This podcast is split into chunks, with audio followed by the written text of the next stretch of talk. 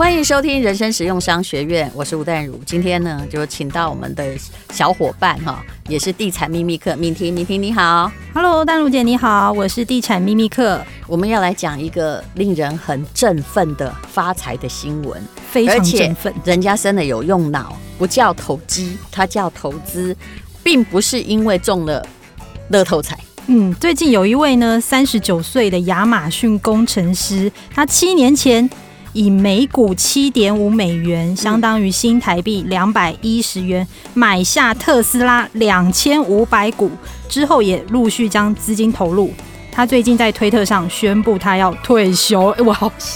好你，你要告诉我，你看他现在赚了多少钱啊？他现在附上自己已累积近一千两百万美元，相当于新台币三点三亿元的证券户截图，引发了网友的热议。我帮大家先算一下算数，好不好？他七年前那个已经是他的总财产了，因为七年前三十二岁。你看美国都是月光族比较多，他没有多少积蓄，但是呢，他的确是一个不是投机的人。他叫做 Johnson 啊，这这个 Johnson d e b o r t 先生呢，他七年。年前买的特斯拉两千五百股，才七年哦，是多少钱呢？答案我算一下，我都把它这个算整数，两万块美金，他花了六十万呢、啊，才六十万呢。对，你用都用台币算就很准啊。然后过了七年之后呢，他就是他还把那个证券户哈截图说，我不是跟你开玩笑的。那他后来他是六十万变成新台币三点三亿。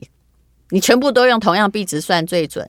那我想请问你一件事情：特斯拉因为最近的股票在非常高点，那它当然是涨很多。可是如果哈，假设这个 Debort 哈 Johnson Debort 先生他在今年股灾的时候把它卖掉，那他能够赚多少钱？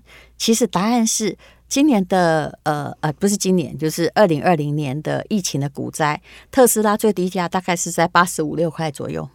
如果我没有看错，大概就是这样。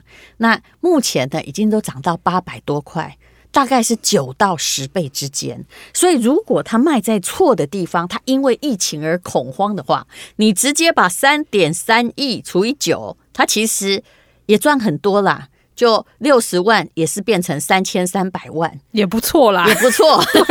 但是报率很高哎、欸。想到了三点三亿，他应该会很扼腕。那现在你会觉得说，这个人是狗屎运呢，还是他看到了一个规则和趋势，大家都可以仿效的？我觉得他是看到了一个规则跟趋势，以及他看好这一只股票，他是希望长远型的放这只股票，所以今天有这样的成绩，我觉得他应该都已经算过了。我觉得他有算过，因为一他是一个 Amazon 的工程师。那 Amazon 的股票也是这样翻很多倍的。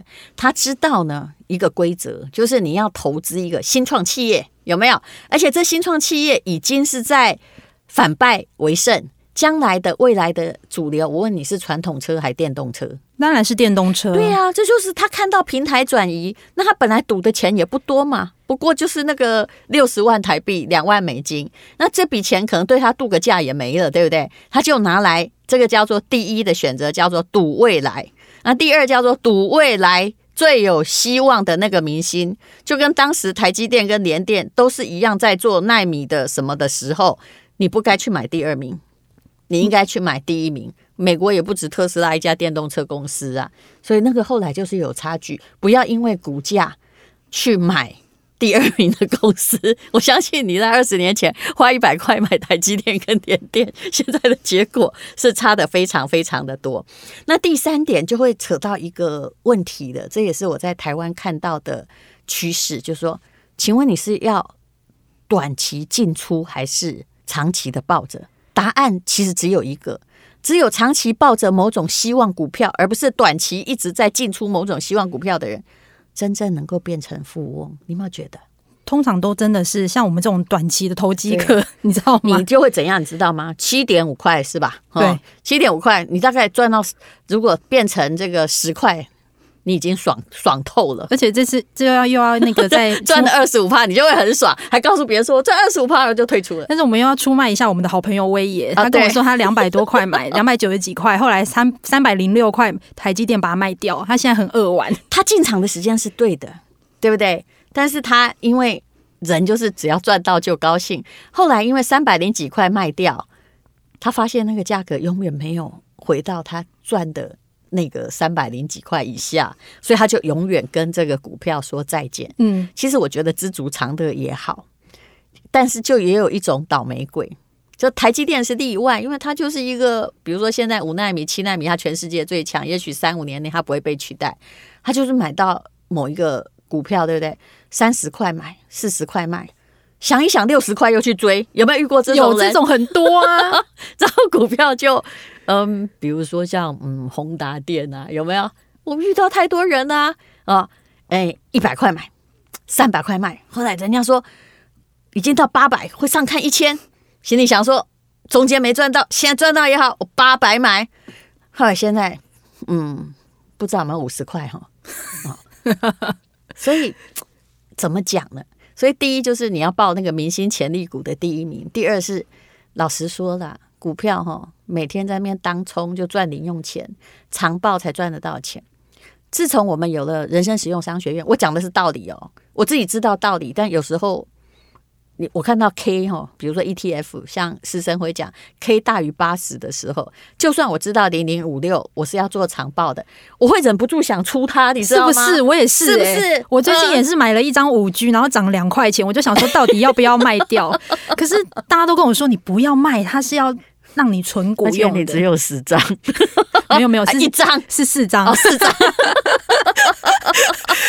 但老实说啊，那四张来卖掉赚多少钱？自己算嘛。起码也可以赚个四五千块吧，一张赚个一一千多块两千，对啊，所以你就是属于赚零用钱的命，人家这是赚退休的命啊。我今天呢，我还要爆料，我在捷运上看到有一个小资女哦，她在那边看那个股票，拿这个台积电看，然后她就，我就在想说，我就不小心看，我真的是不小心看到他，他结果他买零股，对，他买零股，他买了三十二个，对。可是我跟你讲，买零股的人反而会致富，为什么？因为买零股的打算就是我慢慢有钱，嗯，买零股比较难投机，对，所以他搞就是要存存存存股，搞不好你不要小看他，不多久他就开着宾士出现在你的面前。可是我就看到，对我就看到他买台今天买六百多块，昨天跌到五百八十几耶。可是买零股没关系啊，嗯，买零股就是一个零存整付的概念啊，那、嗯、他其实只要你花的那笔钱，还真的是你动不动哈。吃饭也会吃掉的钱，就一下子也会消失的钱，我倒觉得买零股蛮好的。嗯，嗯，看你的财力啦。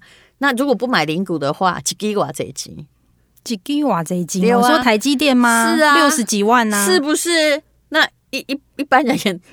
我倒觉得买零股哦 可不错，哎，东存西存，搞不好也会存到一只，对不对？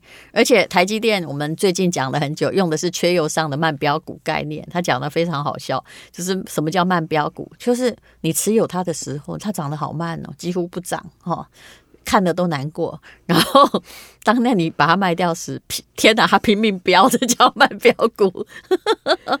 那我们家的邻居就听了那个人生实用商学院之后，他就说叫。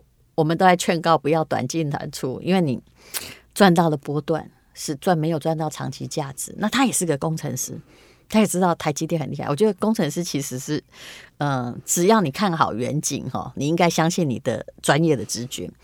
那他从他其实本来就是两百多块还有买，三百多块还有卖，跟威也一样。后来他听了我们的人生实用商学，他就昨天做一件事情，他要赚长期利益。于是他其实在将近四百块。三百九十几块的时候，他买了，买了之后呢，最近到六百，要不要卖？他来好高兴，他就他就说没有，他就说我是第一次从股票赚到这么大比例的钱，因为以前短进短出几千块这样子，几千块像你所像我这样子啊，几万块嘛。所以其实历史的证明就是，如果你不是专业人士，像刚刚这个是工程师，他可能他也不是，他是 Amazon 工程师，他也不是。特斯拉的，那你可能要报长期一些，看见他的股子股孙，让它产生复利作用，那你才赚得到钱。当然，很多人很爱问说，那现在是高点吗？我告诉你，没有人现在可以回答这个问题，因为现在充斥着答案就是大家都怕贬值啊，热钱太多了，所以进股市、进房市，不是只有台湾哦，全球都是，对，全球的股市也都在涨。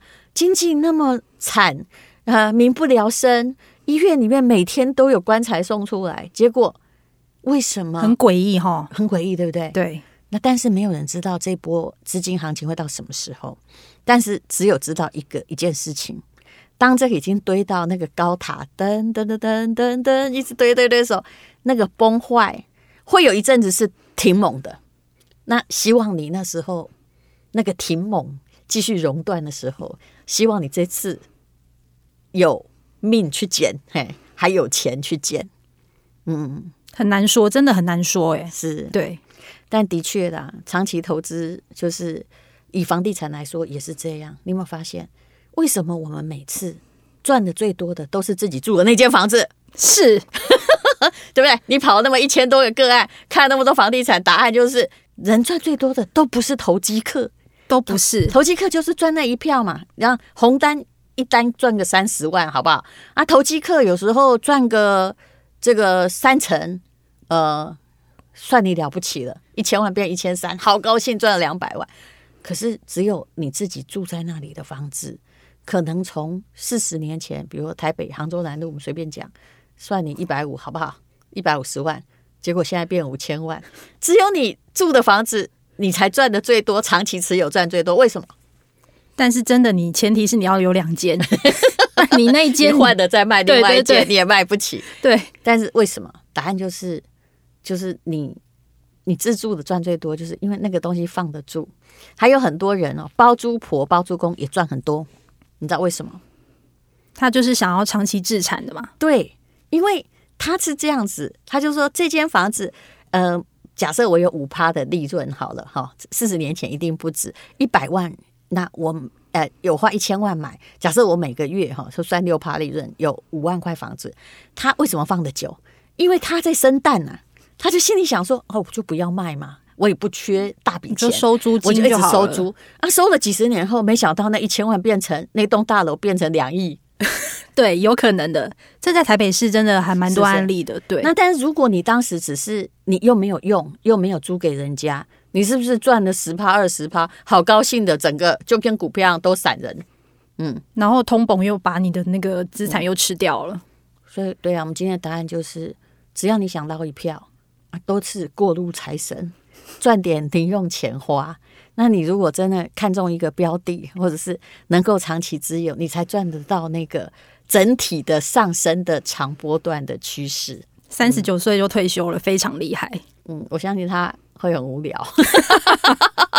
我遇过一个，我看过一个富豪，他也是，他是创业成功，公司被收购，然后他还更年轻，啊，二十八九岁。他因为人对退休都有美好想象，不管是中国人啊、呃、还是美国人。然后他后来呢，他就到他就觉得他公司卖掉，有没有 merge 并购之后，他卖了十亿美金。哎，拜托，那已经用不完了。他就是一个科技的天才哈。然后这是一个确实的例子。然后他就跑去巴厘岛，这是欧美人梦想的天堂，去过了两个月，而且弄个私人飞机把朋友全部带去，爽不爽？好爽啊！过两个月之后。怎么了？他受不了了，他觉得他快要开始吸毒了，你知道那种感觉吗？美国人他回来创业，因为他说那个真正哈有很多钱，然后很快乐的日子我已经过完了，我发现我再过下去生不如死。所以你觉得退休是一个很美好想望吗？